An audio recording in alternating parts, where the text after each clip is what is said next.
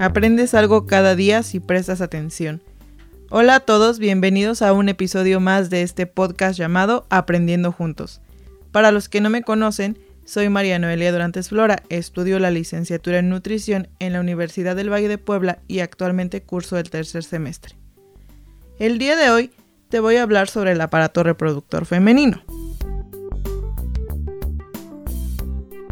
El aparato reproductor femenino está conformado por diferentes órganos, como son ovarios, trompas de falopio, útero o matriz, cuello o cervix, vagina, vulva, clítoris y glándulas mamarias. Este aparato desempeña cinco funciones.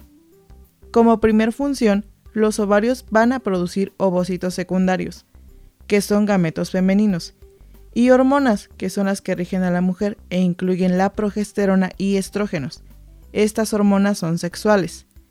Además tenemos a la inhibina y relaxina. Estas dos últimas están activas en el momento de la gestación y durante el parto, pero estas no son sexuales. La segunda función que realiza es cuando las trompas de falopio, o también conocidas como trompas uterinas, transportan el ovocito secundario al útero, y son el sitio en donde normalmente ocurre la fecundación. Estas van a ser como un puente que ayuda a la célula para poder viajar. La tercera función es cuando el útero, sitio de implantación del óvulo fecundado, también se encarga del desarrollo del feto durante el embarazo y es el encargado del parto. El útero es el que más trabajo tiene, porque a través de él pasa la menstruación cada mes también es el encargado de hacer la implantación del óvulo y da lugar al desarrollo del feto. Además, también da lugar al parto. Este empieza con unas contracciones que empujan al bebé al canal vaginal para que pueda pasar. La vagina, que es el cuarto órgano y es interno, tiene la función sexual, es decir, va a alojar al pene durante una relación sexual, y es la vía o canal del parto pertenece única y exclusivamente al aparato reproductor femenino.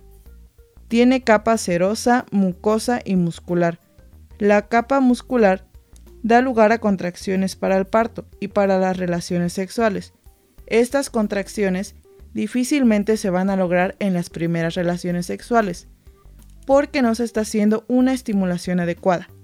Las glándulas mamarias, además de pertenecer al aparato reproductor femenino, pertenecen al sistema tegumentario porque son glándulas. Tienen la función de sintetizar, secretar y eyectar leche para alimentar al bebé. Estas son las cinco funciones que realiza el aparato reproductor femenino de manera resumida.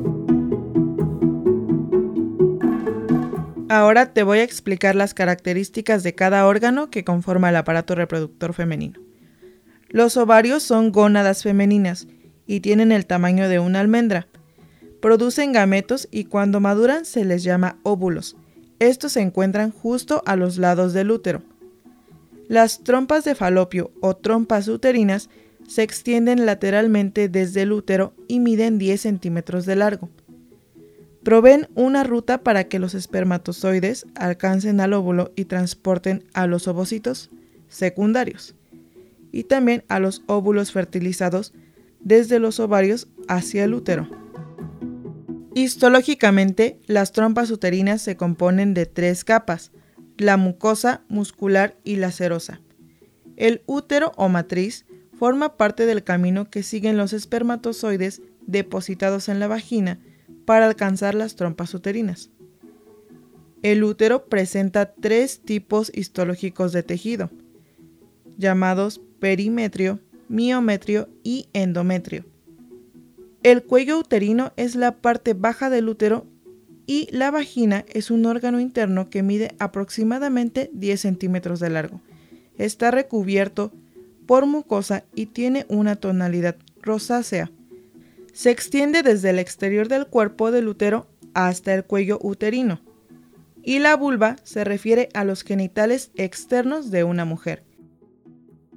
El clítoris tiene una función sexual sensitiva y se ubica en la unión anterior de los labios menores. También tenemos a las glándulas mamarias, que son órganos que facilitan el proceso de la lactancia. Otro órgano importante es el periné, que tanto hombres como mujeres tenemos. Este tiene la forma de arco y es la parte media a los muslos y las nalgas. Entre los muslos y las nalgas tenemos una superficie de tejido que es un poco más laxo. Este va a dar un cambio en los tejidos que mantienen unidos específicamente a la zona rectal con la zona de genitales. Este contiene genitales externos y alano, pero también juega un papel importante durante las relaciones sexuales. Tiene ligamentos que le dan firmeza y estabilidad. Está formado por dos triángulos, uno anterior y posterior, que cuando se juntan hacen la forma de un rombo. El primer triángulo es el urogenital anterior. Mantiene unido a tracto urinario con genitales y está en la parte de adelante. El segundo triángulo es el anal posterior. Mantiene unido solo al ano. Y si se juntan ambos triángulos, dan lugar a la contención entre genitales y el tracto anal.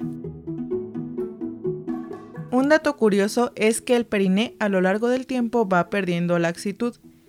Tanto hombres como mujeres tenemos un complejo de músculos llamado suelo pélvico, y es la parte superior del periné. Este suelo pélvico es un complejo muscular que está implicado en una incontinencia urinaria. En el caso de mujeres, si se practica mucho deporte con peso o realizan alguna rutina que tenga muchos abdominales, el suelo pélvico va a comenzar a perder sus propiedades que tenía. Pero los hombres se van a salvar de esto, porque ellos tienen una prolongación extra, que en este caso es el pene. Entonces, las mujeres, como no tenemos esta prolongación, los genitales van a dejar al descubierto la cavidad uterina, prolaxos, etc. Los hombres se libran de esta incontinencia urinaria porque no tienen esta forma en los genitales y las mujeres los tenemos expuestos o al descubierto.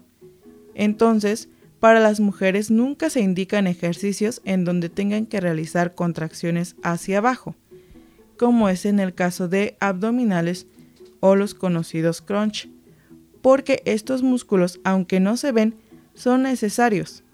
Esto para la calidad sexual y las funciones de la gestación. En el caso de las mujeres que ya tienen uno o dos bebés y una vida de relaciones activas con calidad, empiezan a suceder algunos cambios. Por ejemplo, las contracciones que mencioné anteriormente empiezan a perderse y más tarde esto va a generar un problema. El suelo pélvico durante la juventud va a permanecer tenso, pero después de un tiempo se va a empezar a caer. Entonces, lo recomendable para trabajar el piso pélvico es practicar los ejercicios de Kegel, que están indicados para lograr contracciones, y en el caso de hombres para mantener una buena calidad en relación a la erección, porque se fortalece su suelo pélvico. Estos ejercicios se pueden realizar por las mañanas, en la tarde o en la noche. Aquellos ejercicios que sí se recomiendan para trabajar el suelo pélvico son las planchas, además de todas sus variantes. Estos también se conocen como ejercicios isométricos de abdomen. Una vez entendiendo este punto, hay que tener en cuenta la importancia de trabajar el suelo pélvico para que en un futuro no se generen problemas como la incontinencia urinaria. Por mi parte es todo por el día de hoy y espero que hayas aprendido nuevas cosas sobre el aparato reproductor femenino. Hasta la próxima.